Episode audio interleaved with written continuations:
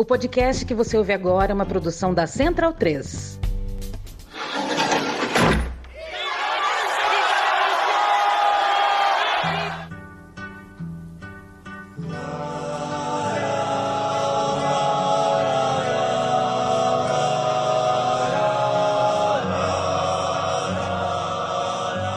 Começa agora Guilhotina, o podcast do Le Monde Diplomatique Brasil.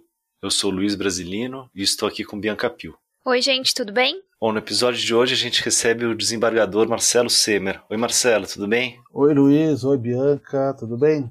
Tudo certo, Marcelo. Bem-vindo ao episódio 145 do Guilhotina. O Marcelo é doutor em criminologia e mestre em direito penal pela USP, desembargador do Tribunal de Justiça do Estado de São Paulo. É membro e ex-presidente da Associação de Juízes para a Democracia. Autor de Entre Salas e Celas, Dor e Esperança nas Crônicas de um Juiz Criminal e Sentenciando o Tráfico, o papel dos juízes no grande encarceramento. E o Marcelo lançou recentemente pela editora Contracorrente o livro Os Paradoxos da Justiça, Judiciário e Política no Brasil. E é sobre essa obra que a gente vai conversar hoje com ele. Marcelo, para começar, na introdução do livro, você fala que a obra é uma busca pela compreensão das contradições que cercam a justiça e aqueles que a movimentam. Como surgiu a ideia de fazer esse livro a partir desses paradoxos e contradições? Bom, em primeiro lugar, eu queria dizer que é, uma enorme satisfação para mim estar conversando com vocês. Eu sou um ouvinte fiel e frequente do Guilhotina, né? E para mim mudar de lado, passar para o outro lado do balcão, tá muito legal. Eu ouvi outro dia que vocês acabaram de completar três anos, né? Não é isso? Foi. E só quero aqui dar parabéns para vocês, porque o programa é ótimo. Eu ouço nas minhas caminhadas e quando eu lavo a louça. E é, é muito legal. Ah, legal, Marcelo. O repertório de vocês é muito bom. Eu fico, eu fico envaidecido aqui de poder fazer parte dele. A gente que agradece, assim, na verdade, pra gente é sempre um prazer ou entrevistar alguém que escuta, pra gente é uma alegria imensa. Então, super obrigada pela sua audiência também. Agora, Bianca, eu entrei na magistratura em março de 90, 1990 uma semana depois do Fernando Collor, né, entrar na presidência, mas ele teve vida curta e eu já estou aqui há mais de 30 anos, né? E nesse tempo todo, assim, além de fazer o trabalho especificamente, eu sempre fui uma pessoa que refletiu bastante sobre a magistratura. Um pouco pelo fato de ter estado na Associação Juiz para a Democracia, e durante dois anos exerci a presidência, mas continuo nela eh, esse tempo todo.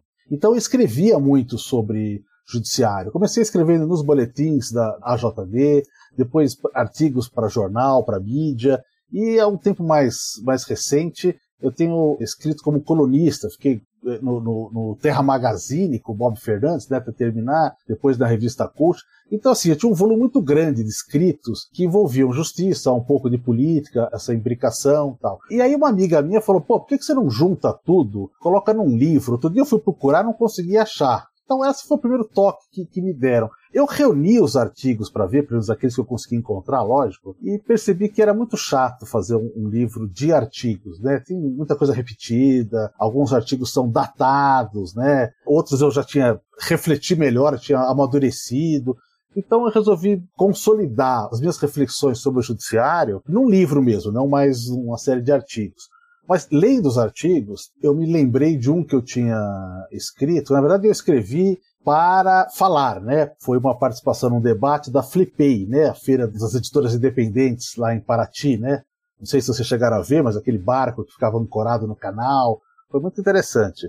E lá a gente ia falar para pessoas que não eram do direito. Então eu escrevi mais ou menos assim, uma suma, né, um resumo daquilo que eu pensava sobre magistratura. E foi esse A Justiça em Quatro Paradoxos. Aí quando eu resolvi escrever o livro, eu falei, bom, eu vou pegar cada um dos paradoxos, vou colocar nos respectivos capítulos, e aí vou encaixando os temas de acordo com a questão. Lógico que o fato do judiciário estar na ordem do dia, né, isso acabou ajudando muito para o interesse de editora, publicar, etc e tal. Até acho, devo dizer, que foi uma certa imprudência minha, porque escrever um livro sobre o judiciário significa que a cada momento tem um capítulo novo que a gente não pode incorporar. Já conversei com o Valim lá, falei, ó, vamos precisar de uma segunda edição, porque desde que a gente montou já teve muita coisa importante acontecendo. Mas acho que é, é, legal colocar essas coisas, esses conceitos sobre o judiciário, um pouco da sua história, um pouco dos, das contradições, para escapar um pouco de um debate muito senso comum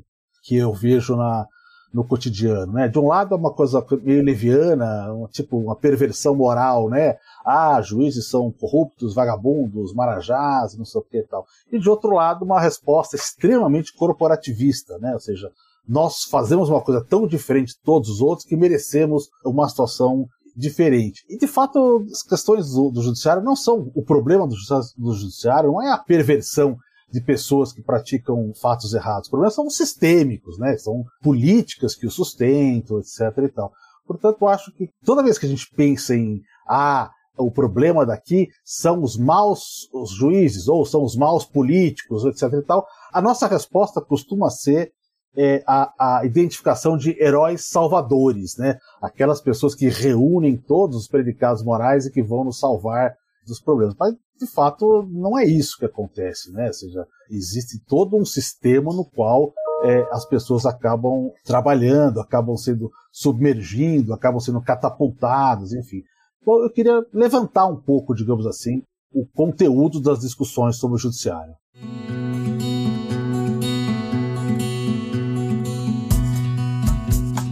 Vamos interromper a nossa conversa só um pouquinho para contar para vocês uma novidade. O Diplo agora tem um aplicativo para leitura da edição impressa. Se você é assinante, basta acessar do navegador do seu celular ou tablet o endereço app.diplomatic.org.br. Eu vou repetir app.diplomatic.org.br e salvar o endereço na sua tela inicial. Aí é só você fazer o login e escolher qual edição quer ler. Se você ainda não é assinante, acesse diplomatic.org.br/assine e faça sua assinatura digital a partir de R$ 9,90 por mês e tenha o seu diploma sempre à mão. Marcelo, no primeiro capítulo você aborda o fato de, ao mesmo tempo em que a credibilidade do judiciário está com um percentual muito baixo, né? Aí você você apresenta os dados que entre 2010 e 2015 o percentual de confiança ficava em torno de 30 a 40%, e em 2017 o patamar chegou a 24%, de acordo com dados da Escola de Direito da Fundação Getúlio Vargas. E, ao mesmo tempo, o número de processos na justiça teve um aumento alarmante. Como você avalia esse primeiro paradoxo? Por que os brasileiros que desconfiam tanto da justiça a procuram cada vez mais? É, eu chamei esse capítulo, Bianca, de A Comida do Asilo, né? Porque eu peguei aquela historieta do Woody Allen no Annie Hall, né? Noivo Neurótico, Noiva Nervosa aqui no Brasil. E, e lá tem um diálogo que ele, ele, simula lá um diálogo, conta um diálogo de duas senhoras idosas, né? Uma delas fala para outra assim: "Mas a comida daqui é muito ruim, né?" E outra responde: "Pior é que é pouco, né?"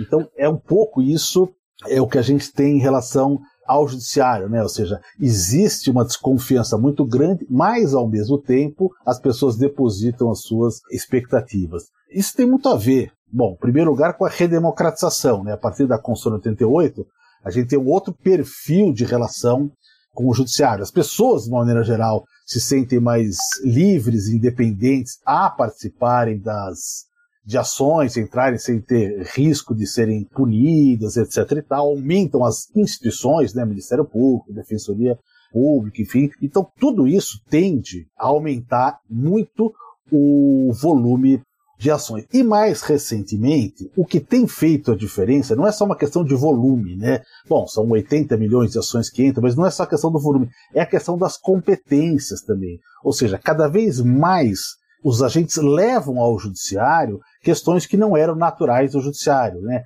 que a gente chama da judicialização da política. Ah, o judiciário decide questões que não são próprias do judiciário? Sim, decide, mas ele só decide porque as pessoas levam a eles, né? Então a gente pode ver, por exemplo, na política, eh, não tem uma decisão, votação do plenário do Congresso, né, Câmara e Senado, cujos derrotados não vão praticamente no dia seguinte ao Supremo para tentar questioná-lo. Quando não fazem isso antes, enfim. Então, de uma certa forma, eu acho que o que tem feito essa, essa diferença é esse volume de judicialização da política, esse enorme é, alterações de competência, ou seja, que as pessoas levam para o judiciário questões que normalmente não levariam. E aí tem um monte de, de razões. Isso é uma coisa que aconteceu no, no mundo inteiro, praticamente. Lógico, cada lugar tem a sua característica, né? Então, a crise fiscal do Estado, ou seja, quando o Estado não consegue mais corresponder às expectativas das pessoas, vão levar ao que as pessoas recorram ao judiciário, né? Isso é um caso claro, por exemplo,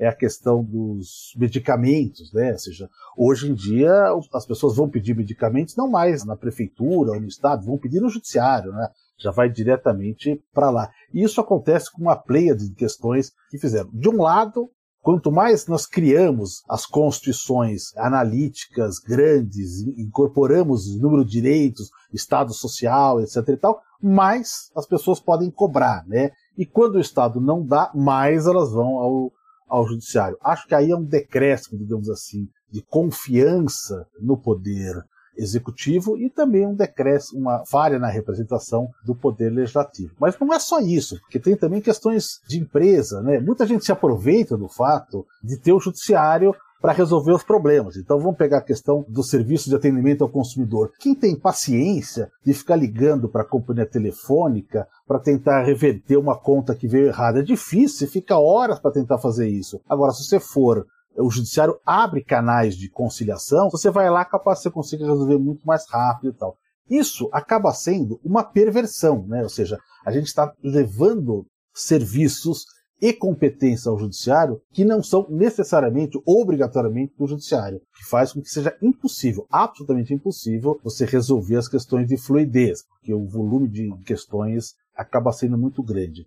Mas é muito curioso isso, porque de fato esse paradoxo ele assim, não se resolve, né? Mesmo na questão política, estrito senso, né? A gente vê uns casos muito engraçados aí recentemente, acho que é o caso do Daniel Silveira, né? Que entrou com não sei quantos habeas corpus, né? Ao Supremo Tribunal Federal, que ele dizia que devia ser ser fechado, etc. É muito curioso isso, né? Que no fim a crítica corresponde, digamos assim, ela caminha, digamos assim, com o acionamento, a demanda que as pessoas fazem ao judiciário. O problema que eu vejo de tudo isso é isso um cientista político que também é juiz francês, o Antoine Garrapon, escreveu nos anos 90. É uma situação muito similar. Ele descreveu essa situação, dizendo que como os juízes estavam ficando como os guardiões das promessas, né? Acho que o, nome do, do, livro é O Guardião das Promessas, né? Então dizendo como, frustrados com as questões do executivo, do legislativo, as pessoas iam se encaminhavam ao judiciário, que os recebia, digamos assim, de braços abertos, né? Ou seja, não, pode vir que a gente vai julgar as causas, etc e tal. E a tendência, obviamente, é acabar frustrando, né? Especialmente, a meu ver, penso, acho que essa é uma questão mais delicada, na questão política, né? Porque quanto mais a gente vai drenar matérias políticas para decidir judicialmente, a gente significa que a nossa democracia está enfraquecendo, né? Ou seja, que a gente não tem mais mecanismos políticos para resolver os nossos problemas. Então a gente leva para o judiciário. Isso não é bom porque o judiciário não é afeto para discutir essas questões, não tem a flexibilidade suficiente para isso. Seus instrumentos são instrumentos muito fortes ou são instrumentos que não chegam a soluções. Então a gente, acontece o que a gente tem visto hoje. Quer num dia o judiciário decreta prisão, você pensa, bom, agora o governo acabou. No outro dia ele fala, não vou julgar esse caso agora, mas se, se você cometer infração de novo, aí sim eu vou julgar, etc. E tal. Então, acho que há uma expectativa de que o judiciário vai resolver o problema político, mas certamente não é sua função e nem é capacidade de fazê-lo. E a justiça tem cada vez mais assumido um papel também de garantidor de políticas públicas, né? A gente tem alguns exemplos agora durante a pandemia e, e o papel do STF. Você acha que isso se deve à incapacidade do poder executivo?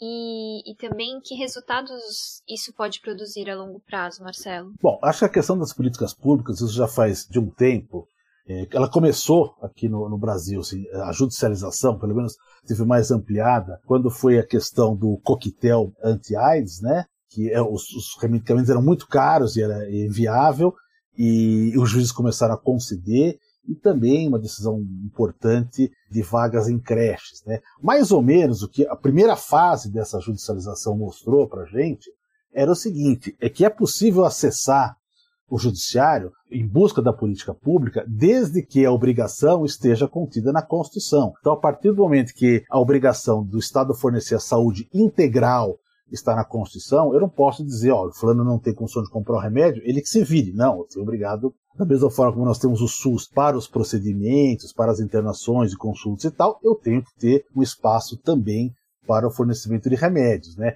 Essa gerenciamento de políticas públicas, acho que ocasionou coisas positivas, como por exemplo, o Brasil pressionado por isso acabou se tornando, né, um paradigma na questão dos fornecimentos de medicamentos para AIDS, etc e tal. E, no entanto, a gente corre o risco que está acontecendo hoje do judiciário ser o grande gestor da dispensação de remédios no país. Isso deixa de ser simplesmente uma questão de eu estou cumprindo o dever constitucional para mexer fundamentalmente no orçamento. Né? Então os estados não conseguem mais trabalhar com seus orçamentos porque a demanda do judiciário acaba sendo até maior do que vem. Então é preciso ter uma calibragem aí para a gente não se perder. Agora, a crítica que eu faço dentro do livro é que uma coisa é você usar a judicialização para efetivar direitos constitucionais que estão sendo negados ou por falta de lei ou por falta de regulamentação governamental. Tal. Isso é um dever do Supremo, é um dever do Judiciário como um todo, porque senão a gente está dando uma banana para a Constituição. Agora, o Supremo, Judiciário, de uma maneira geral, mas o Supremo particularmente, tem feito muito mais do que isso. Né? Ele entrou uma série de, de de áreas profunda, é, uma imersão grande no aspecto legislativo, né? quando ele foi mexer, por exemplo, com fidelidade partidária, que a Constituição não falava, e foi mexer com o número de vereadores. Então,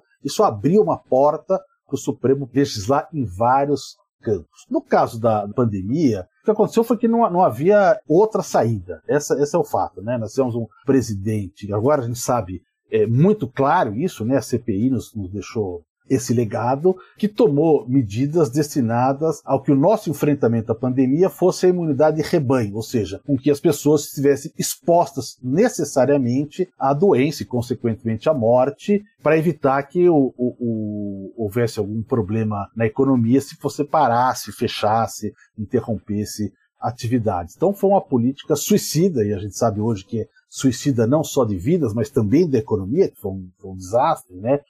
E aí essa questão foi judicializada porque havia oposição entre a disciplina do Ministério da Saúde e a disciplina da Secretaria de Saúde. Né? Então o que o Supremo decidiu não é que o Ministério da Saúde não pode tomar providências, mas é que é, a questão da saúde é uma competência concorrente, né? Quer dizer, cada um no seu município, cada um no seu estado podem tomar medidas restritivas. E, na verdade, se eles não fizessem isso, ou seja, se eles permitissem que a política da saúde fosse imposta de cima para baixo, do federal para baixo, eu imagino que teria morrido mais de um milhão de pessoas, né? porque essa era a perspectiva se não houvesse essa questão. Isso acabou gerando, a gente soube disso, né? Uma enorme fúria do Bolsonaro, do governo, enfim, contra o Supremo porque o, o, Supremo acabou. Mas não foi o Supremo em si, né? O que aconteceu foi que os governadores tomaram posições diferentes e a partir daí o dissídio, né, a dúvida foi levada ao Supremo. Por isso que assim, eu tenho uma certa reserva de dizer, ah, não, a justiça é que resolveu. Ela resolveu porque houve oposição. E se os governadores atendessem a, a política do presidente,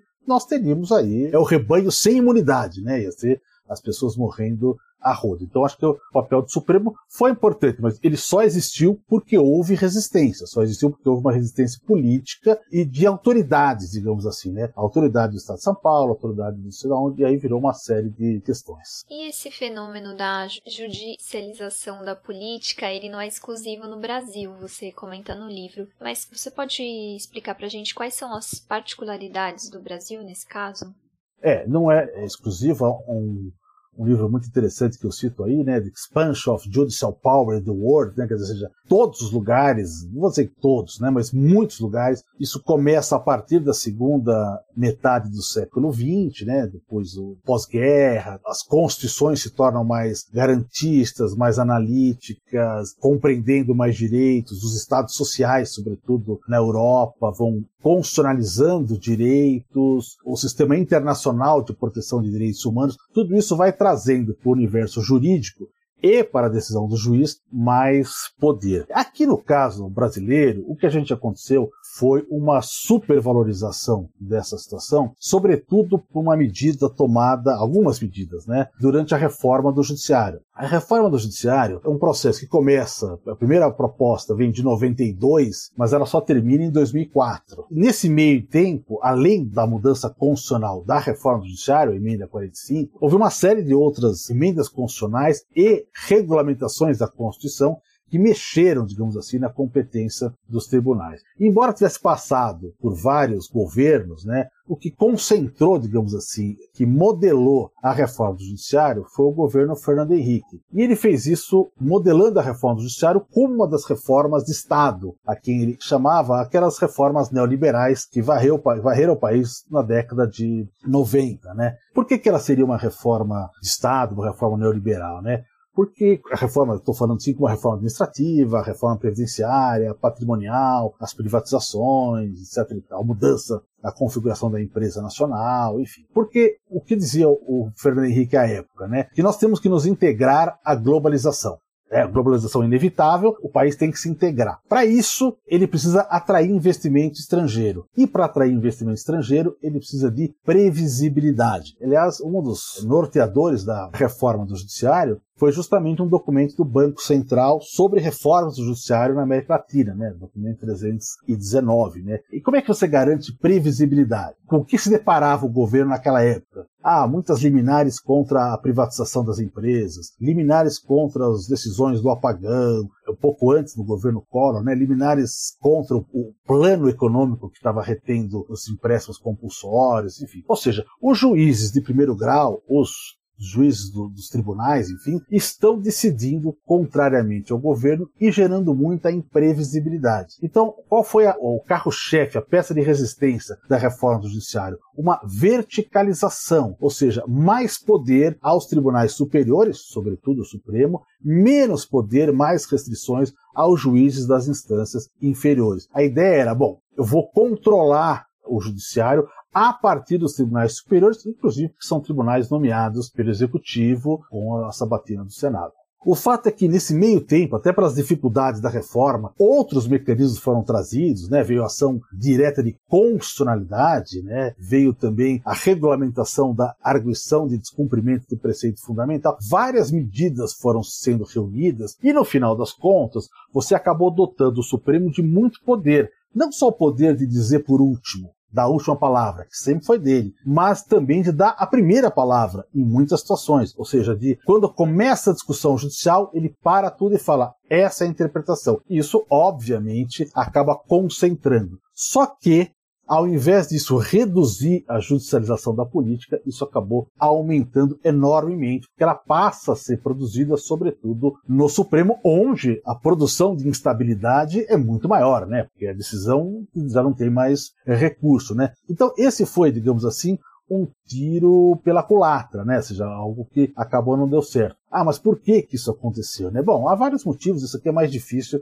da gente explicar. Acho que eles erraram, por exemplo, na mão, quando fizeram primeiro, que na época era a mais importante das medidas, que era a súmula vinculante. Que hoje quase não se usa, mas o que, que ela fez? Ela dotou o Supremo de um poder praticamente legislativo. E o começo da, da utilização disso, eles foram usando como aquele fulano que usa varinha com aprendiz de feiticeiro. Ah, posso fazer isso, posso fazer aquilo. Muitas vezes desbordaram, digamos assim, das regras constitucionais. E o que é curioso é que a súmula vinculante era uma praticamente uma delegação de poder legislativo que foi dada pelo poder legislativo, né? Então todas as vezes que o legislativo vai dizer olha, o Supremo está avançando o nosso espaço, ou como o pessoal diz, está atravessando a rua, né, na Praça dos Três Poderes, né, essa é uma expressão que se usa muito em Brasília.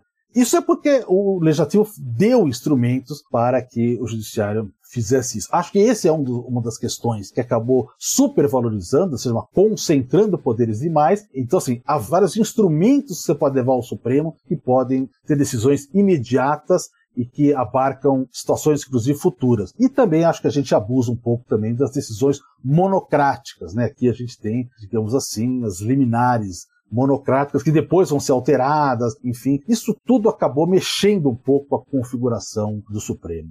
Marcelo, e quais as consequências dessa judicialização aí para a democracia, né? No sentido de que essas decisões começam a ser tomadas por pessoas que não foram eleitas. Você acha que essa é uma questão? Eu acho que essa é uma questão importante. É curioso, essa pergunta é muito boa, porque um dos maiores defensores disso é o ministro Luiz Roberto Barroso. Né? O, o Luiz Roberto Barroso tem um texto que eu cito aí no, no livro, que é A Razão Sem Voto, onde ele fala que uma das características do poder judiciário é a sua representatividade, ou seja, é uma função representativa. E ele diz que em certas situações o judiciário tem uma representatividade maior até que os políticos. Ah, porque eles são concursados, não são eleitos, eles não têm aquelas amarras das, dos financiamentos de campanha, etc e tal. Então há um respeito maior. Isso é um equívoco eh, violento, né? Porque o concurso não é uma eleição. O concurso é um concurso de capacidade, de conhecimento, de intelecção, mas não é uma eleição que é onde advém o poder popular. Então me parece que isso é um problema sério aí. Agora, onde eu vou jogar isso para discutir no segundo capítulo é que quando você concentra a decisão política no judiciário e os juízes não são habilidosos,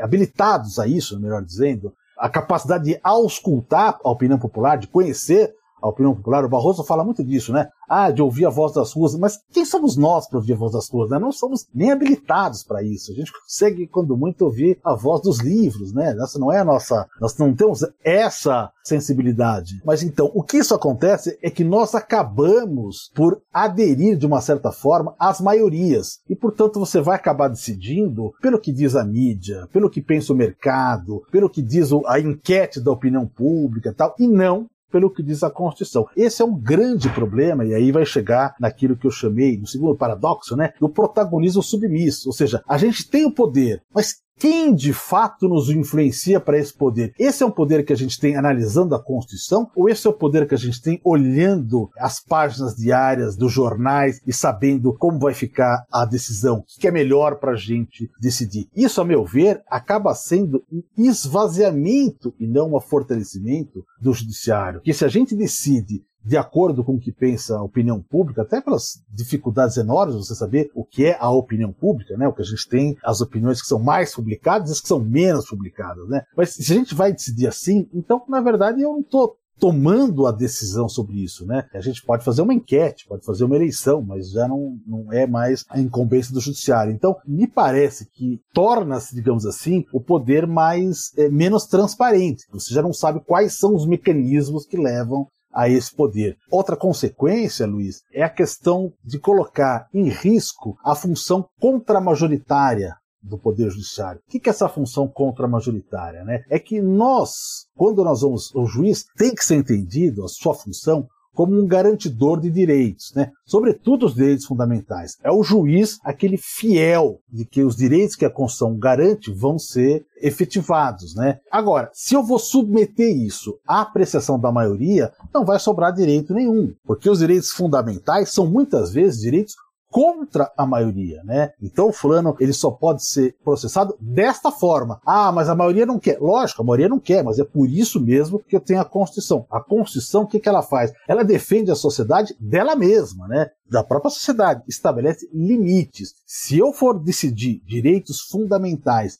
pelo apoio popular, né? Isso é um desastre. É um desastre. Por isso o juiz não pode ser digamos assim, um juiz de plateia. Ele não pode jogar para a plateia. Né? Bom, tem aqueles que jogam e saem muitos, saem muito populares, né? Saem muito. Eu diria assim, eles saem fortalecidos pessoalmente, mas não enquanto juízes. Enquanto juiz, alguém que submete a decisão ao crivo popular, ele não, não precisa ser juiz. Né? A meu ver, é até um suicídio político, né? Porque você faz uma enquete, então faz aquele programa que tinha na Globo antigamente, né? Você decide, né? Bota uhum. lá, faz uma coisa e não precisa do juiz para julgar. Então há muitas questões nas quais nós não podemos trazer a questão da opinião pública para o centro do julgamento. Eu diria que de todos os pecados da Lava Jato, esse foi o pior para mim. É isso que eu queria te perguntar, Marcelo, especificamente sobre a Lava Jato. Se esse é o caso que foi levado ao extremo, né? De... Esse é o caso que foi levado ao extremo pelo seguinte: todos os casos que tem políticos, que tem celebridades, muita notoriedade, etc e tal, não tem jeito. A mídia vai fazer, vai espetacularizar, etc e tal. Isso é uma coisa natural do exercício da imprensa, das pessoas, etc e tal. O problema é nós, enquanto juízes, não recebermos essa influência de modo a anular o direito. Ou seja, eu vou deixar de julgar o direito porque eu recebo a pressão da opinião pública. No caso da Lava Jato, isso foi pior porque ela não foi uma opinião pública que entrou para dentro do judiciário e o juiz foi obrigado a conviver com ela. O juiz foi buscar essa opinião pública. O juiz, desde o começo, ele trabalha buscando o reflexo da sua decisão na opinião pública para que a opinião pública o ajude a cacifar a decisão junto aos tribunais superiores, né? Então a gente fala hoje, por exemplo, é, o 7 de setembro, ah, o Bolsonaro queria dar um golpe, as pessoas saíram na rua para derrubar o Supremo.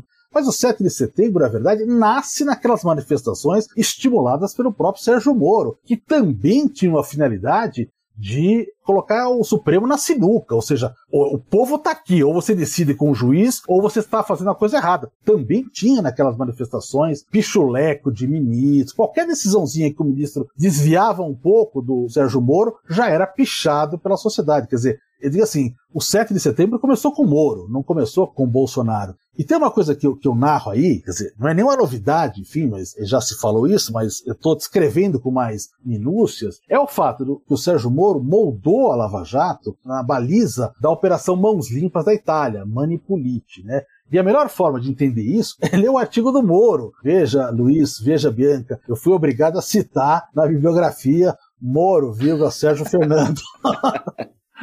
Eu não sei se vou me desculpar isso alguma vez, mas eu fui obrigado a citar porque o artigo dele é valioso. Ele vai analisar como foi a Operação Mãos Limpas.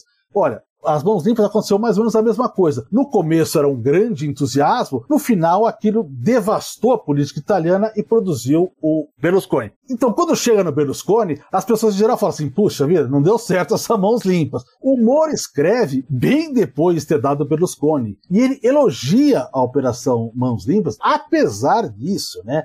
E ele vai narrando como ela foi feita, e se você lê a narrativa dele, você fala, pô, mas isso é Lava Jato? São 10 anos antes. Ele escreveu o artigo dele 10 anos antes. 10 anos antes da Lava Jato, 2004. Ele escreveu. E era 10 anos depois da, da Mãos Limpas também. E o que, que ele fala lá? Ele fala, olha, o mais importante foi ter efetuado as prisões e as pressão para as confissões e divulgado isso pela mídia, porque outras pessoas passaram a confessar também com medo de ficarem para trás e não sei o que tal. Exatamente o que se acusava de construir a ideia da prisão para delação. Ele falava todas as confissões, eles vazavam pela imprensa para a imprensa simpatizante, né? E foi Globo, Antagonista, Revista Veja, não sei o que, etc e tal. Isso era importante para manter vivo. E aí, a grande questão que se colocava é: isso acabou devastando o sistema político italiano. E a gente pensa, puxa, isso aqui foi um efeito colateral. Não! O que o Moro fala foi o seguinte: isso foi essencial para dar certo. Se não tivesse deteriorado o sistema político, não teria dado certo. Qual é a lógica dele? O sistema político ia conseguir resistir e, portanto, o processo ia para lá. Ou seja, isso que a gente viu e que depois foi cair no Bolsonaro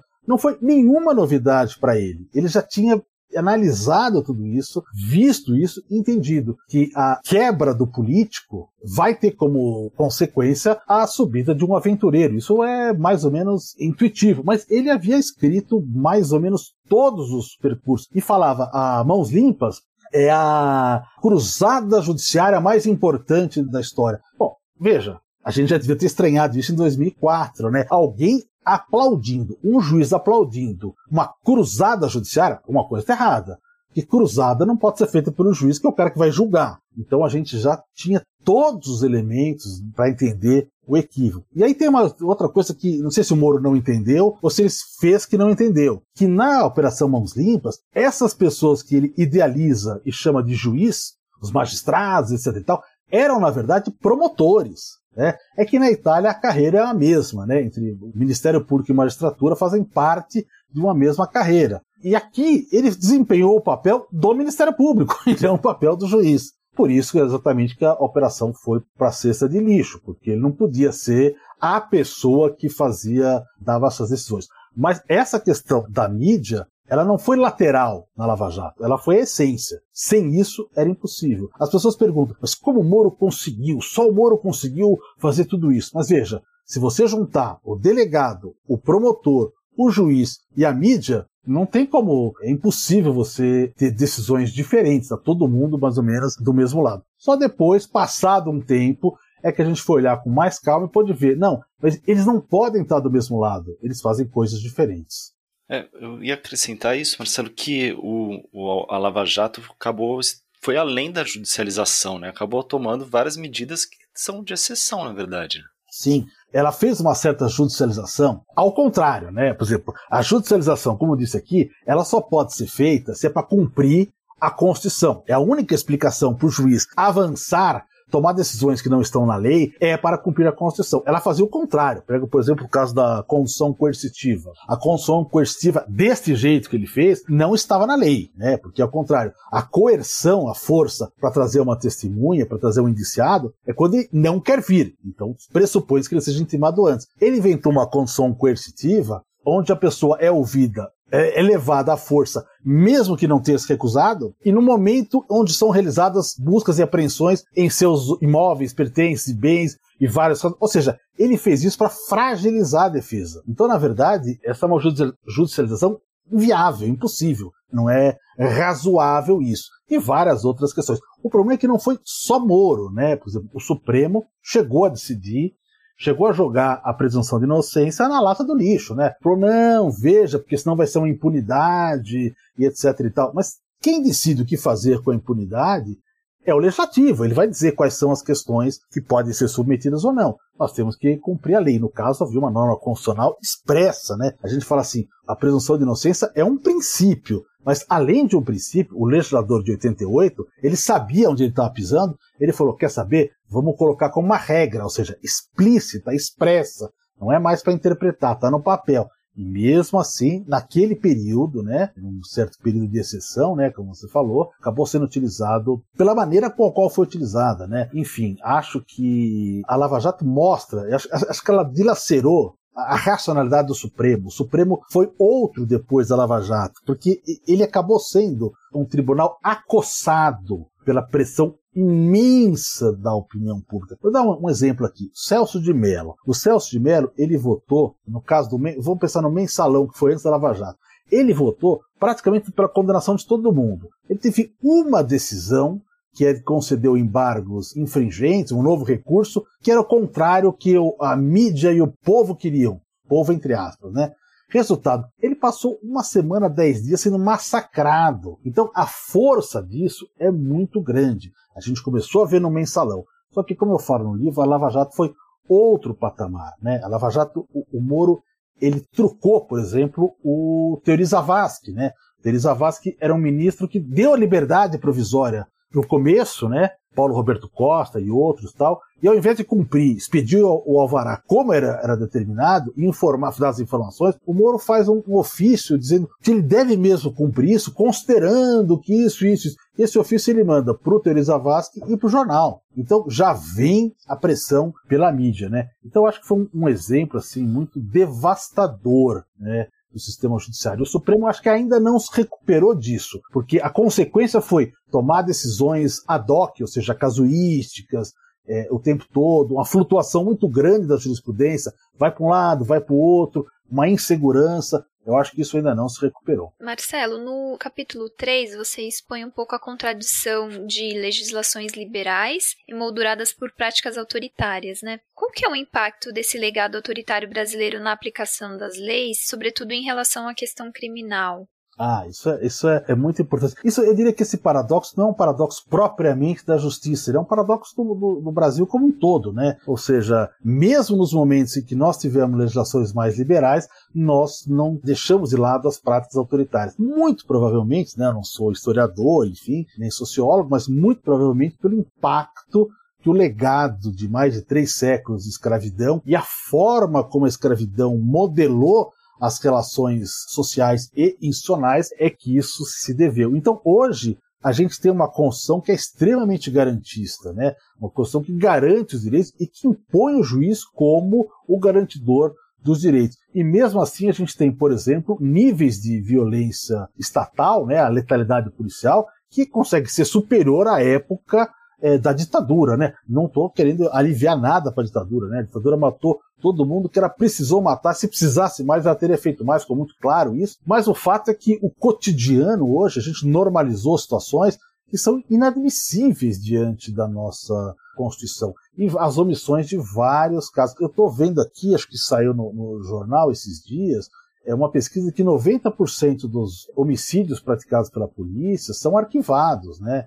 Ou seja, há, existe aí o mecanismo das instruções jurídicas, sobretudo o Ministério Público, né, e também ao lado da magistratura, uma enorme omissão sobre violência policial. E essa omissão vai impedindo a fruição dos direitos que está na Constituição, né? Então, assim, quando me perguntam assim, como é que é o direito penal no Brasil, né? Eu falo assim, olha, a Constituição é garantista. O que se produziu depois da Constituição é reacionário, é o direito penal do inimigo. Agora, a prática ainda é lombrosiana, ainda é uma prática racista, né? Ainda é muito pela aparência, etc. E tal. Então, acho que isso é uma marca histórica que a gente tem, né? Eu estou recuperando a época da proibição do tráfico de escravos, né? Proíbe o tráfico de escravos, mas continua se traficando de uma forma muito grande, uma vistas grossas generalizada que se faz ali. É uma certa duplicidade, né? Que nos acompanha praticamente o tempo todo, né? Eu costumo dizer assim, mudar a lei no Brasil para uma lei mais garantista do ponto de vista penal, processual,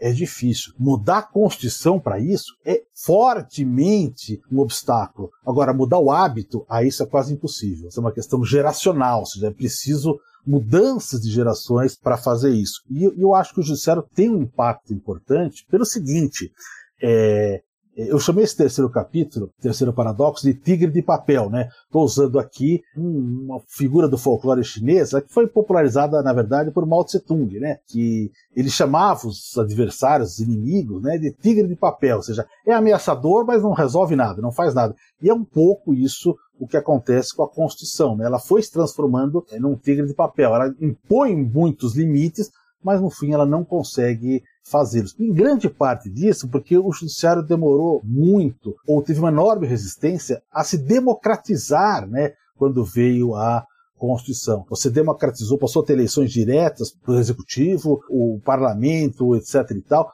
mas o judiciário e várias democratização de vários outros espaços da sociedade, né? Mas o judiciário continuou mais ou menos o mesmo do que tinha, né? Hoje, para ter uma ideia, o pessoal pergunta, mas não tem eleição direta no judiciário? Tem eleição direta, só que o voto é censitário, como no Império, né? Dizer, não é que nós estamos redemocratizando, nós estamos na época do Império. Só vota quem tem o título de desembargador, senão não pode participar disso. Isso acabou mantendo uma ideia que é equivocada dentro do judiciário, né? Que é a ideia de hierarquia. Né? Hierarquia é uma ideia própria para o sistema militar, mas o judiciário, onde o que deve é, é, é, reger a independência do juiz, a hierarquia é um valor totalmente sem sentido, né? Mas isso continua. E a custa dessa hierarquia que continua, os juízes acabam decidindo da forma como os seus tribunais decidem, até por um quê de submissão, etc. Até porque aqueles que decidem muito diferente são processados, tem vários casos aí, né? processados, punidos, tem os condenados pelo crime de ideologia, ah, não pode fazer isso. Então, eu comparei o judiciário a um hospital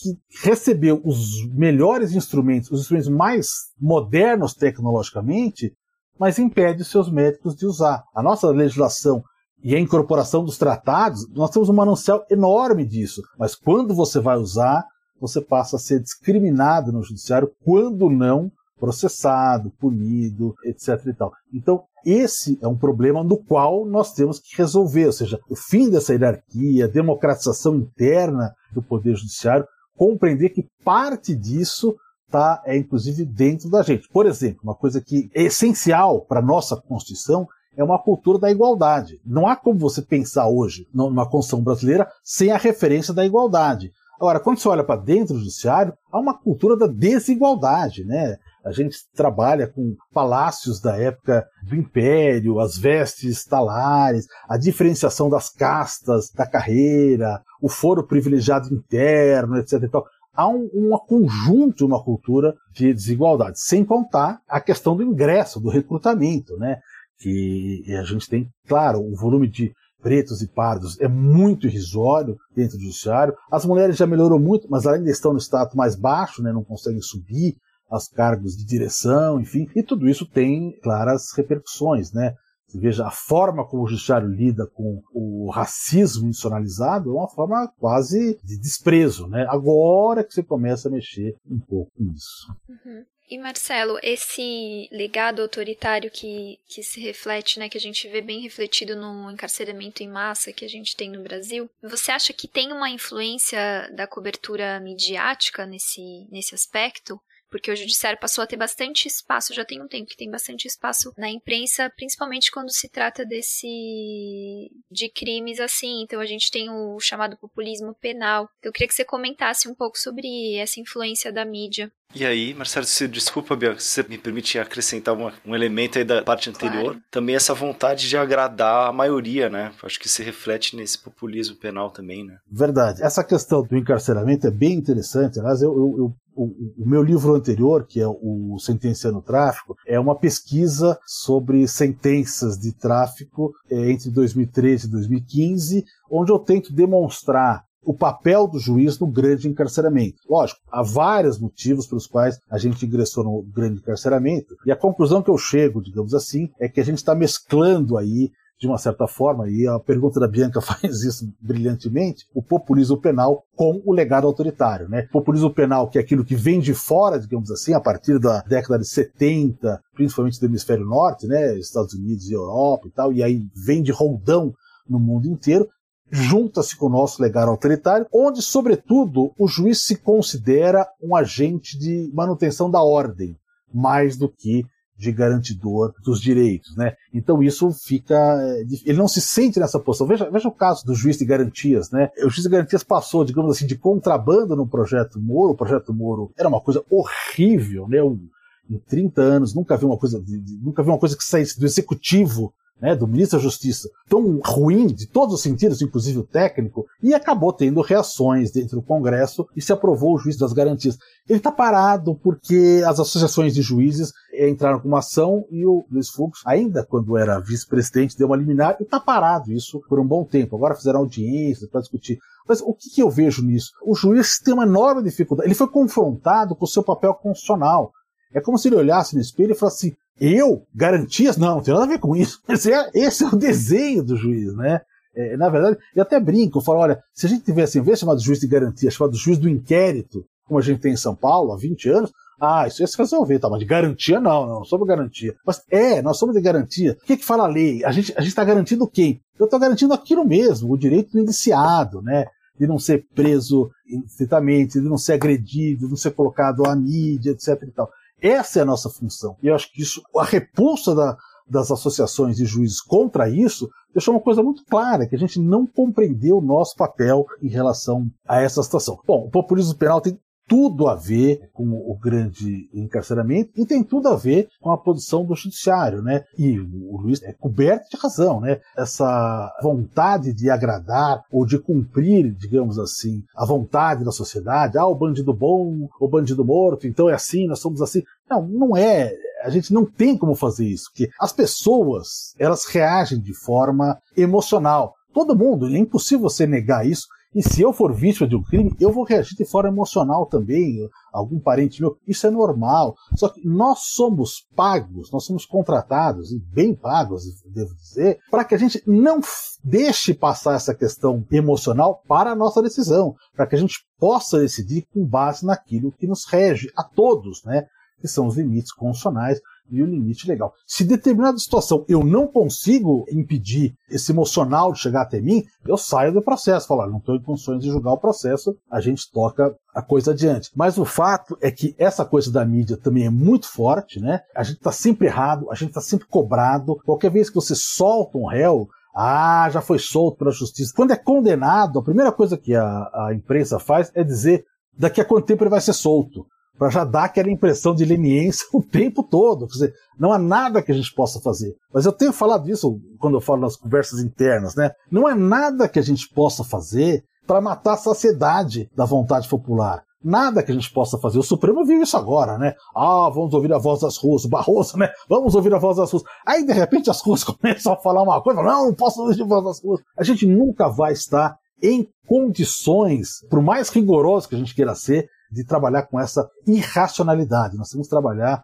com a racionalidade. Mas eu acho que ainda falta muito do conjunto do juiz entender o seu papel. Né? O seu papel é um papel de garantia. A questão do sistema acusatório é importante para separar. Olha, isso quem faz é o promotor. É o promotor que tem que brigar, que tem que se esgoelar para condenar a pessoa. O juiz não. O juiz não, veja. O juiz, ele é um árbitro da decisão, né? Tá lá o promotor de um lado, tá lá a defesa de outro, e aí ele vai julgar. E na dúvida, quem vai ganhar é a defesa, não é a acusação. Hoje em dia, o que tem acontecido é exatamente o contrário. Então, acho que essas coisas se misturam. É impossível, Bianca, que a gente tenha um encarceramento dessa magnitude com a Constituição que nós temos. Ela não casa isso. Tanto é que o Supremo já decidiu que o nosso sistema penitenciário é um estado de coisas inconstitucional. Ou seja, está tudo errado. Agora, o problema é que a decisão dele não vale nada. Né? Ele decidiu, mas não tomou nenhuma medida propriamente impositiva. Então, de modo que ficou muito no aleatório. Olha, gente, o que a gente está fazendo está tudo errado, mas eu não tenho coisas para dizer. Foi mais ou menos como a decisão do TSE agora em relação aos disparos, né? Olha, isso aqui é terrível, não há crime mais grave do que esse. Quando você fizer de novo, ah, você que me espere. Mas foi mais ou menos assim. Foi mesmo. Eles, que eles disseram. Marcelo, na parte final do livro você faz uma contextualização é, política do último período do Brasil e começa falando sobre a lei da anistia, né? Qual que é a importância aí dessa legislação e do fato dela vigorar até hoje, né? E dela ter sido aceita pelo STF, tudo, para a forma como o judiciário funciona? É, eu acho que é, é central. É, aqui, em primeiro lugar, quando o judiciário decide, em 2009, eu acho, que a lei da anistia está valendo, os votos dos ministros, né, ministros que eu tenho o maior respeito, né, o ministro Celso de Mello, tenho um respeito enorme por ele, mas ele vai dizer, olha, aquilo foi efeito de um grande acordo nacional. E aí eu vou mostrar lá vários escritos, né, muita gente já falou sobre isso, não foi nenhum grande acordo nacional. Existia, evidentemente, uma luta pela anistia, sobretudo levada por movimentos de mulheres, né, mães, filhas, desaparecidos, enfim. E existiu uma mobilização que foi, digamos assim, a primeira mobilização grande depois da forte repressão, é, sobretudo depois de 68, né? Mas, enfim, o que, que é, a ditadura fez naquele momento, né? Ela se utilizou daquilo que ela tinha feito em 77, que é o pacote de abril. No pacote de abril, eles fecharam o Congresso, né? Por 15 dias e fizeram uma série de alterações na Constituição sem voto, né? Era uma ditadura, em final de contas, né?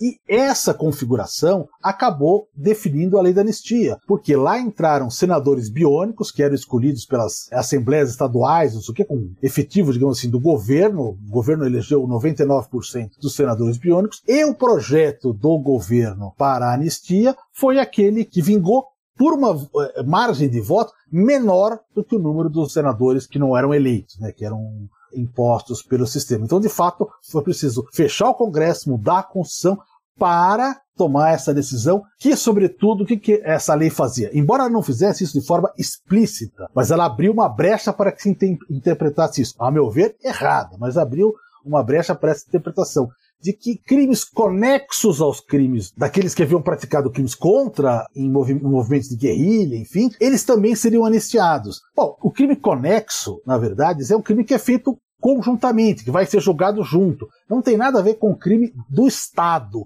para com os indivíduos, né? A tortura, o desaparecimento forçado, o homicídio, o estupro, bom, tem vários crimes aí. Mas eles colocaram isso dessa forma, entendeu-se assim e até hoje, infelizmente, não se conseguiu mudar. E o, o Supremo entendeu o seguinte: não, como houve um grande acordo, como foi bilateral, foi uma anistia dos dois lados. A Corte Interamericana de Direitos Humanos, com base em toda a jurisprudência internacional de direitos humanos, já decidiu isso. Não teve nada de acordo bilateral. Isso é autoanistia. Quando o Estado dá anistia para os seus agentes, isso não é possível, principalmente quando eles são acusados de crimes contra a humanidade. Crimes contra a humanidade, né, que seria, por exemplo, no caso das violações massivas contra a população civil, que eram praticadas como uma política de governo na época da ditadura não podiam ser nem objeto de anistia, nem objeto de prescrição. Mas o Supremo pôs uma tábua aí, não permitiu que isso fosse reapreciado depois da ditadura, e nós somos o único país da América do Sul que não conseguiu fazer nem efetivamente uma comissão de verdade efetiva que pudesse levar a julgamento. E o reflexo disso é a compreensão de que certos crimes podem ser mantidos valeram a pena terem sido praticados. E é uma correlação direta disso, vários pesquisadores já estudaram isso, com a questão da violência policial. Sem contar o fato agora da recuperação, né, do retorno das Forças Armadas ao governo, né, não apenas de um militar, né? Não foi um militar que chegou ao governo, foram todas as forças armadas que chegaram unificadas dentro do governo. Então acho que isso aqui é muito deletério, seja para a questão de direitos humanos, né? Porque é muito difícil hoje você punir o policial pelo fato de jamais ter punido os agentes na época da ditadura, e também pela depreciação da democracia que o retorno militar né, acabou justificando. E o judiciário, infelizmente, teve um papel importante nisso. Há um, um brasilianista que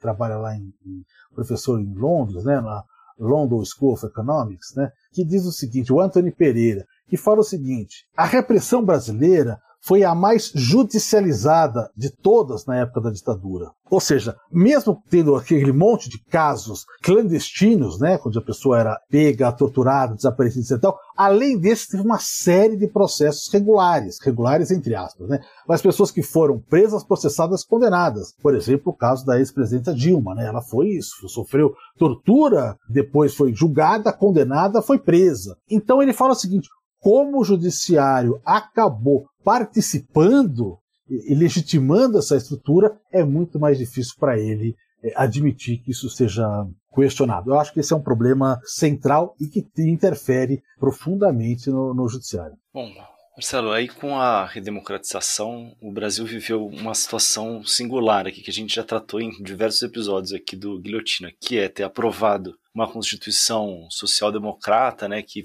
fazia o país caminhar no sentido da construção de um estado de bem-estar social, ao mesmo tempo em que ele entrava no ciclo internacional né, de avanço do neoliberalismo, então, de construção né, de todas essas políticas de desregulamentação desse próprio Estado que vinha sendo construído. Né? Como é que você analisa aí a, o desenrolar dessa contradição no judiciário e no, no, nas instituições brasileiras? Bom, na verdade, o, o que a gente fez nos anos 90 foi negar a Constituição que a gente tinha escrito no final dos anos 80. Né? E, curiosamente, uma das pessoas que teve um papel importante na Constituição, não tão importante quanto ele gostaria, como eu cito no termo, né, que é o, o, então senador Fernando Henrique, acabou sendo, não tanto quanto gostaria, porque ele foi, ele queria ser o relator, né, mas aí o Mário Covas escolheu o, Bernardo Cabral, né, e ele acabou ficando fora. Mas ele acabou fazendo o terceiro turno, digamos assim, da Constituição do lado contrário, né, então ele fez uma profunda e rápida e intensa destruição, digamos assim, desse caráter social do Estado brasileiro, né, isso foi uma, uma ruptura muito grande. E não houve nenhuma discussão, nada que o Judiciário tivesse tomado parte nisso, né? Ou seja, na verdade, ele não foi propriamente um, defensor da Constituição, como se propaga aí nesses limites, ele não foi. Agora, o que eu falo é o seguinte: essa destruição ela continuou, né? agora se tornou ainda mais aguda quando você teve o teto que congelou as políticas sociais, que era o centro do Estado, né? Você vai olhar o quanto de elemento você tem dentro da Constituição que ainda não foi derrubado, enfim. A reforma trabalhista, né, ou as reformas trabalhistas, né, porque uma das questões essenciais da Constituição foi justamente dotar os direitos trabalhistas como direitos sociais, direitos fundamentais, enfim, e eles foram detonados. A ideia primaz aí eh, da proteção trabalhista foi detonada o judiciário deu assim. Fora tem uma coisa ou outra que ele tem estabelecido como limite, mas via de regra, em grande medida, né, reforma previdenciária também. Então, nessas questões, eu diria que o judiciário não, não fez nenhum tipo de, de oposição. É, mais ou menos permitiu que isso fosse acontecido. Como não fez nenhum tipo de oposição, é, ao contrário, né, legitimou a ruptura institucional de 2016, né? Nós tivemos uma situação onde ninguém consegue compreender profundamente a realização do impeachment, a ausência propriamente dita de um crime de responsabilidade, e o judiciário basicamente definiu quanto tempo as pessoas vão falar, quem vai falar primeiro, qual estado começa, qual... ou seja, deu ritos, digamos assim, àquela violação que estava sendo realizada, né? Por exemplo, Bolsonaro só pôde ser candidato porque ele foi absolvido, né? Numa decisão do Supremo Tribunal Federal, numa afirmação racista que ele teria feito. Então as pessoas vão olhar hoje e falar assim: nossa, mas que surpresa o Bolsonaro aqui. Não, mas ele já tem todo esse percurso, né? E, e me parece, digamos assim, o judiciário sofre a mesma coisa que sofrem os liberais conservadores quando acabam cedendo ao apelo do fascismo, né? Para evitar, digamos assim, uma transformação social, para evitar uma emancipação dos trabalhadores, eles acabam cedendo às forças mais reacionárias e depois são as primeiras vítimas, né? Porque o, o, liberal é a primeira vítima do fascismo, porque ele acaba se tornando incongruente. E é o que a gente está vendo aí, que eu diria, se eu pudesse fazer um, digamos assim, um quinto capítulo, um quinto paradoxo, eu diria isso, né? Porque o quarto eu, eu fiz que é uma estrada para perdição, né? Que é mais ou menos essa descrição que a gente está fazendo. E agora, com todas as críticas que a gente possa fazer ao judiciário, né? Ele se coloca basicamente como única forma de anteparo né, a um governo claramente de exceção. Esse é um paradoxo, é um grande paradoxo. É a melhor forma que a gente tem? Não, não é a melhor forma que a gente tem. E é uma forma tão atabalhoada quanto, né? Por exemplo, esse, inquérito das fake news aí é extremamente autoritário, né? Eu acho que ele infringe regras basilares disso. Eu não consigo ver como justificar isso. Não as prisões em si, mas a competência, né? Como justificar que o Supremo eh, seja o juiz geral de tudo, porque México falou do Supremo, quem julga é o Supremo. Não há lógica, não há respeito de, de princípios aí. Mas parece que a gente entrou num limbo onde tudo é mais ou menos possível. Mas a questão de você esperar que o judiciário vá ser o grande tutor, digamos assim, da democracia, eu acho que é, é esperar demais, né? Eu acho que aí é esperar demais. Você vê o caso do TSE deixou claro. Não, a gente não aceita certas coisas, mas tem outras que a gente aceita espera um pouco mais até ficar é, muito forte. Ou seja, o judiciário não vai julgar se não houver um movimento político por trás tocando isso. Eu vou citar assim, a questão da Lava Jato, né?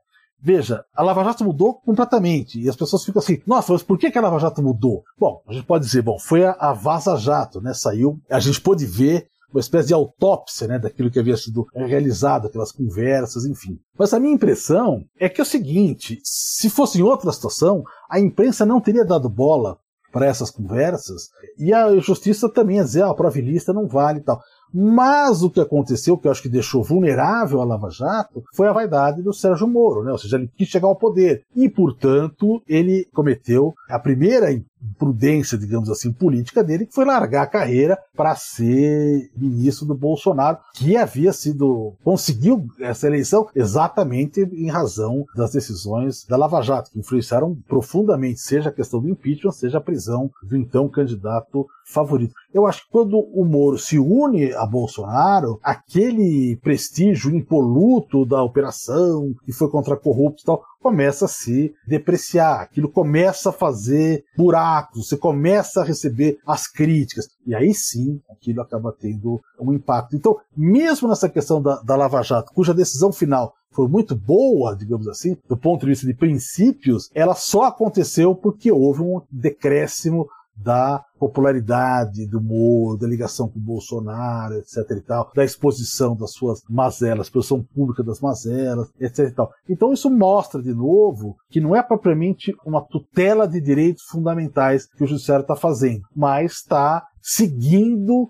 é, a tônica das políticas do momento. Isso aqui é, é, meio complicado. Às vezes você pode achar bom, né? É, mas muitas vezes essa, absoluta concentração de poder e as pessoas abandonando a política para apostar no judiciário, veja, entidades, tem muitas entidades da, da, sociedade civil que deixaram de fazer política, já se abandonaram o caminho da manifestação, da construção, do lobby no parlamento e tal, para entrar com ações no judiciário, né? Então isso vai fazendo que você muda o campo, né? E há, um autor que eu estou citando aí, o Han Richel, que ele faz uma crítica forte à questão da excessiva judicialização, quando ela entra nas ações mais importantes da política, mas sobretudo o que eu achei interessante, uma, uma coisa lateral que ele fala é o seguinte, é que por mais que eles tenham feito, né, por mais que a, ju a judicialização tenha avançado, há um ponto no qual ela não chega, ela não mexe na, na questão distributiva, né? Ele fala, os progressistas e os keynesianos vão ficar frustrados, porque eles fazem muitas coisas, sobretudo na questão moral, etc.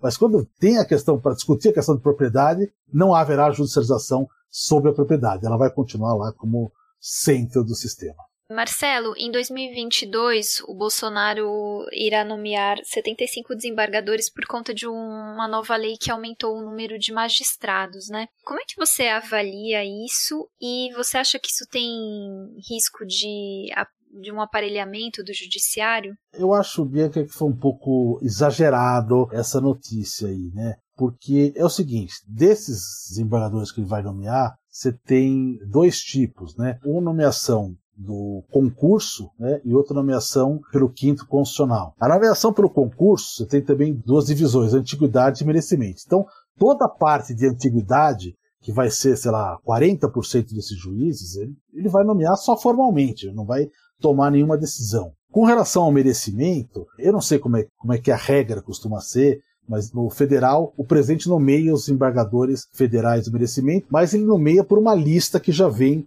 do próprio tribunal. Sei lá, o meu tribunal trabalha muito com o merecimento como cópia da antiguidade. Eu não sei como são os outros tribunais. Talvez aí ele tenha um pouco de autonomia de escolher entre os três que o tribunal levou à mão dele. E no caso do quinto constitucional, quer dizer, 20% das vagas, são de advogados e promotores. Nesse caso, a nomeação é complexa, né? Por exemplo, OAB, ou o Ministério Público produz uma lista de seis, a lista sextupla, né? Passa ao tribunal que faz uma triagem para uma lista tríplice, e aí que o presidente escolhe. Então, assim, não deixa de ter uma importância que ele vai escolher. Mas uma, esse processo é longo, não sei se vai para dizer que ele vai fazer tudo em 2022. No caso, a Dilma, por exemplo, deixou anos parados, demorou muito isso, tem todo um percurso, então não é muito seguro que ele vá fazer tudo isso. Outra, ele não vai nomear ninguém da cabeça dele todas as nomeações são nomeações com base em listas. Lógico, evidentemente que ele pode escolher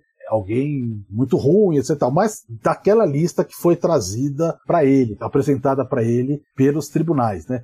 Então, não acho que sim tem essa gravidade. Nem sei se vai ter essa, essa agilidade toda, né? Alguém estava escrevendo aí que o sucessor do Nunes Marques, né, no Tribunal Federal lá, nem foi, nem o processo nem começou ainda, né? Tem que passar pela OAB, fazer uma sabatina, fazer o edital, sabatina. Então acho que tem, tem uma demora relativamente aí. Não sei se é tão doido.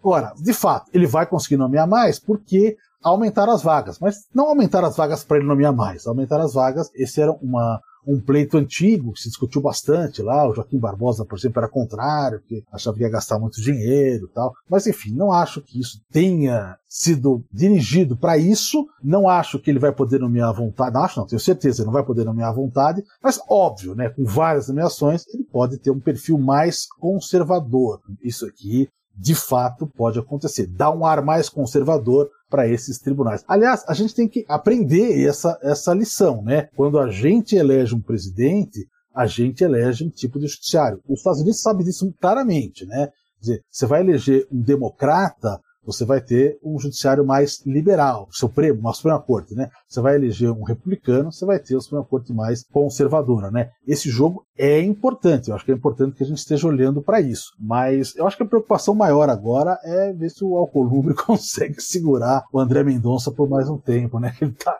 tá na geladeira dele aí. Verdade. Mas obrigada por contextualizar, porque a notícia que saiu em novembro na imprensa era tipo a maior canetada é, ela foi, é, ela foi um pouco exagerada, ela foi um pouco exagerada. Marcelo, é, bom, a gente está encerrando, mas eu queria te perguntar sobre o que, que você pode projetar aí para o próximo período em termos do, do judiciário, né? Enxergando toda essa conjuntura complexa que a gente está aí com o Bolsonaro, perspectiva de eleições, mas também mais no sentido de onde é que a gente enxerga saídas aí, caminhos para aperfeiçoar e para melhorar o, sistema, né? Se a questão é, é a mudança do, dos membros, né, pelo STF, vamos escolher novos ministros, se é mudanças legislativas, o que, que é que tem a acontecer? É, Luiz, eu acho, eu acho difícil ter uma solução é, é, que vai resolver os problemas. Então, acho isso aqui é muito difícil. São, as questões são complexas e são históricas, né? Mas acho assim, quando a gente faz a coisa certa, tem mais chance de dar certo, ainda que seja no futuro, né? Então, eu, por exemplo, se pudesse palpitar, eu acho que estabelecer um mandato para ministro supremo é bom, porque eu acho que, tendo em vista, considerando que o volume de incumbências deles acabaram crescendo muito e as questões políticas mais sensíveis se aglomeraram lá,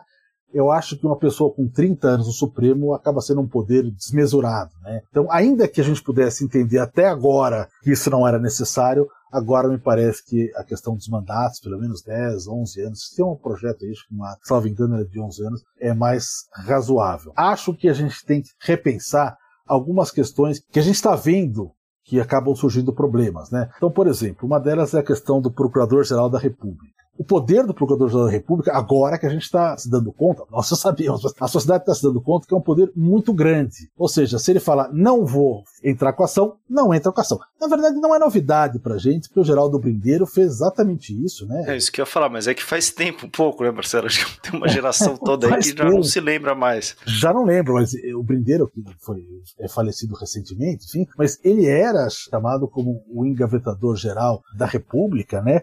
E ele ficou quatro mandatos, oito anos do governo Fernando Henrique, que ignorava essas listas e não sei o que. Aliás, que respeitou o primeiro da lista foi Lula e Dilma, né? Então, o ensinamento não foi não foi muito razoável. Mas, assim, o que a gente está vendo é o seguinte: agora a gente já sabe, olha, pode ser desastroso que uma pessoa detenha todo esse poder. Que nem no Supremo uma pessoa detém todo esse poder. Então, portanto, pode ser desastroso. Então, acho que a gente tem que encontrar mecanismos para que as decisões dele possam ser revistas por algum conselho, por algum. Enfim, tem que pensar um pouco melhor nisso, ou de ações subsidiárias em certos casos, enfim, deixar mais claro que não existe poder absoluto na mão de uma pessoa só. Da mesma forma, eu acho que Parelho Acho que o Supremo talvez tenha que fixar alguma forma de limitação, ou a Constituição, às decisões monocráticas, né? Eu acho que isso também há um desgaste emocional muito grande, né? Que aquele solte e vai, solte e vem, vai, decide hoje isso, depois volta para trás e tal. Tenta reduzir um pouco o impacto das decisões monocráticas. Né? Eu, quando tenho que dar decisão monocrática, a gente vai eliminar para gente, eu penso sempre no, no, colegiado junto, né? Ou seja, se a minha Câmara não vai conceder isso, eu sei que ela não vai conceder, não faz sentido eu conceder eliminar agora para cair daqui a um mês, entendeu? Eu acho que tem que ter um pouco mais de lógica nesse sistema, né? Acho que a TV Justiça foi um, um furo na água, da forma como foi feita, acabou fazendo com que os juízes tenham muito mais, eh, os ministros, né? Muito mais preocupação com a audiência, né? Você veja, eles gastam horas para dar um voto que está acompanhando o outro. Nas nossas sessões a gente fala, ok, gostei dos argumentos, acompanho, ponto, acabou, né? Mas como isso é transmitido pela televisão, etc e tal, acabou ganhando uma repercussão muito grande. Acho que a gente tem que mexer um pouco com isso, porque não sei se existe em outro lugar do mundo uma transmissão tão exaustiva quanto essa. Acho que a gente pensou, a ideia foi boa, de transparência, mas a transparência muito grande acaba vivendo publicidade e a publicidade pode ser, pode carcomer os direitos, né? No caso dos juízes, eu acho que a gente tem que completar, digamos assim, o ciclo de democratização interna, acabar com essa questão de que só desembargador pode votar. Eu agora sou desembargador, essa semana deu meu primeiro voto na eleição, mas eu continuo achando que não faz sentido nenhum a gente ter uma regra que, a meu ver, lembra o império com isso. E aí quebra um pouco isso a ideia da hierarquia, né? Que acho que não deve fazer. Acho que a gente tem que achar mecanismos, por exemplo, de uniformizar a jurisprudência melhor. Né? Hoje, nos processos cíveis, os juízes aceitam mais a jurisprudência do STJ, por exemplo. Mas nos processos criminais, eu estou aqui no TJ de São Paulo, decidem diferente do que decide o Supremo e o STJ. Então, seria inimaginável pensar na prisão em segundo grau. Porque a decisão vai mudar com certeza, a gente sabe disso que vai mudar. Quando chegar lá, muitas delas vão mudar. O STJ, por exemplo, reclama muito disso do tribunal. Então acho que esse é um mecanismo para evitar injustiça. Mas, sobretudo, em relação aos juízes, eu acho que tem que mudar, há que se mudar a formação. Mas nesse momento acho que a gente tem que pensar na questão do recrutamento, né? Dizer, o recrutamento é feito para que pessoas com perfil de juiz entrem na carreira. Só que esse perfil não está funcionando. Esse perfil é muito pouco inclusivo, né? Então acho que isso a gente precisa mudar o sistema de concursos para permitir que advogados populares entrem, para permitir que pessoas hipossuficientes, que têm dificuldade de parar um ano inteiro para estudar, consigam entrar no concurso. Tem vários mecanismos para isso, né? Mas é preciso primeiro tomar a decisão política de eu quero um judiciário mais plural.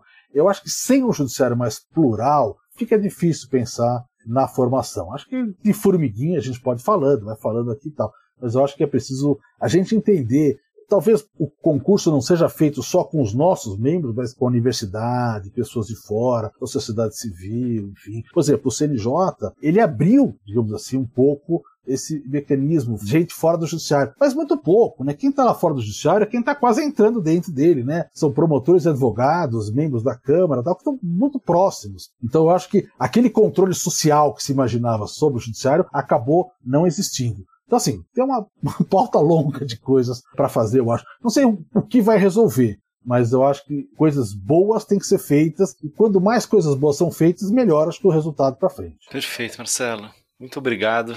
Valeu demais aí pela participação.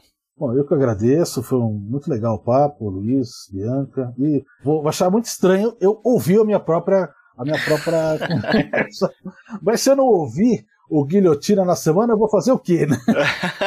Ah, certo, ouvi sim. Super obrigada, Marcelo. Foi muito legal trocar essa ideia com você. A gente vai deixar o link para o livro na descrição do episódio. E é isso, obrigada mais uma vez. Luiz, recadinhos de sempre. Para quem tiver sugestões, reclamações, ideias, escreve pra gente no guilhotina.diplomatic.org.br. É isso. Até semana que vem. Até, gente.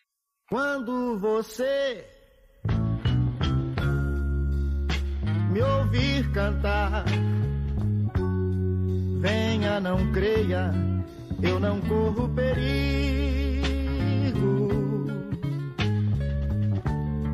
Digo, não digo, não ligo, deixo no ar. Eu sigo apenas porque eu gosto de cantar. Vai mal. Tudo,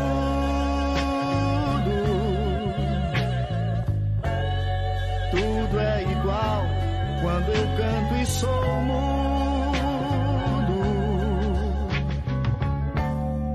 Mas eu não minto, não minto. Estou longe, perto. Sinto alegrias,